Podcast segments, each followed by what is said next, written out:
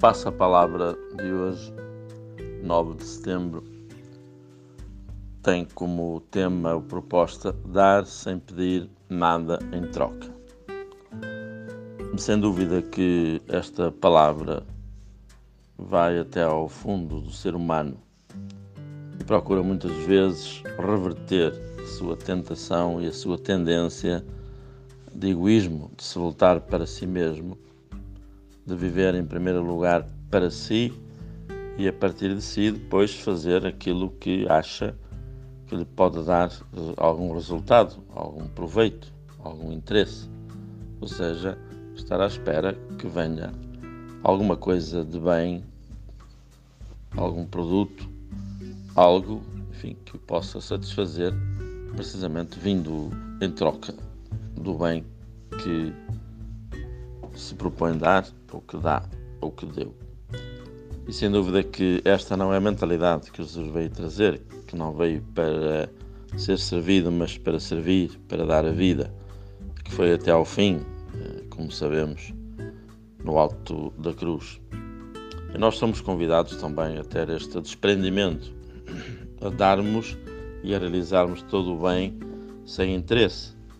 quer a nível humano, material, quer também a nível espiritual. Sabemos muitas vezes como existe fazer o bem ou a caridade, como costuma dizer-se, de anzol, ou seja, fazer algo, mas para depois, no final, ter algum proveito, vir alguma coisa para si mesmo como satisfação. E mesmo a nível espiritual acontece muitas vezes este tipo de interesse oculto ou escondido. A liturgia desta sexta-feira, na primeira leitura do apóstolo São Paulo aos Coríntios, mostra precisamente este desprendimento e concretamente no anúncio do Evangelho. São Paulo faz questão de dizer que se não anuncia o Evangelho, diz esta célebre frase, ai de mim se não anunciar o Evangelho, mas dizendo que não é por sua iniciativa, porque nesse aspecto teria direito, como troca, a uma recompensa. Mas como não o faz como sua e por sua iniciativa, mas porque é um cargo que lhe está confiado. E então pergunta-se: em que consiste então a minha recompensa? Em anunciar gratuitamente o Evangelho, sem fazer valor, valer perdão, os direitos que o Evangelho me confere. Continua: livre como sou em relação a todos, de todos me fiz escravo, para ganhar o maior número possível. Fez-me tudo para todos, a fim de ganhar alguns a todo custo. E tudo faço, por causa do Evangelho,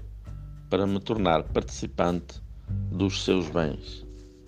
Esta é a única recompensa que ele espera, não pedindo nada, mas sabendo que esses bens do Evangelho lhe serão depois dados. Nós celebramos hoje também, liturgicamente, a proposta de um santo, às vezes pouco conhecido, embora a liturgia lhe dê uma certa importância, São Pedro Claver, um jesuíta que viveu no século XVI e que também, além de se fazer tudo para todos, de se preocupar, foi sobretudo alguém que se dedicou a acolher eh, nessa altura e a procurar prover mesmo materialmente, começar pela alimentação, pela roupa, para os escravos que chegavam todos os dias à região onde ele vivia, a Cartagena. E procurava informar-se sempre que chegava algum barco carregado de escravos, eh, normalmente, enfim, chamados negros, mas que vinham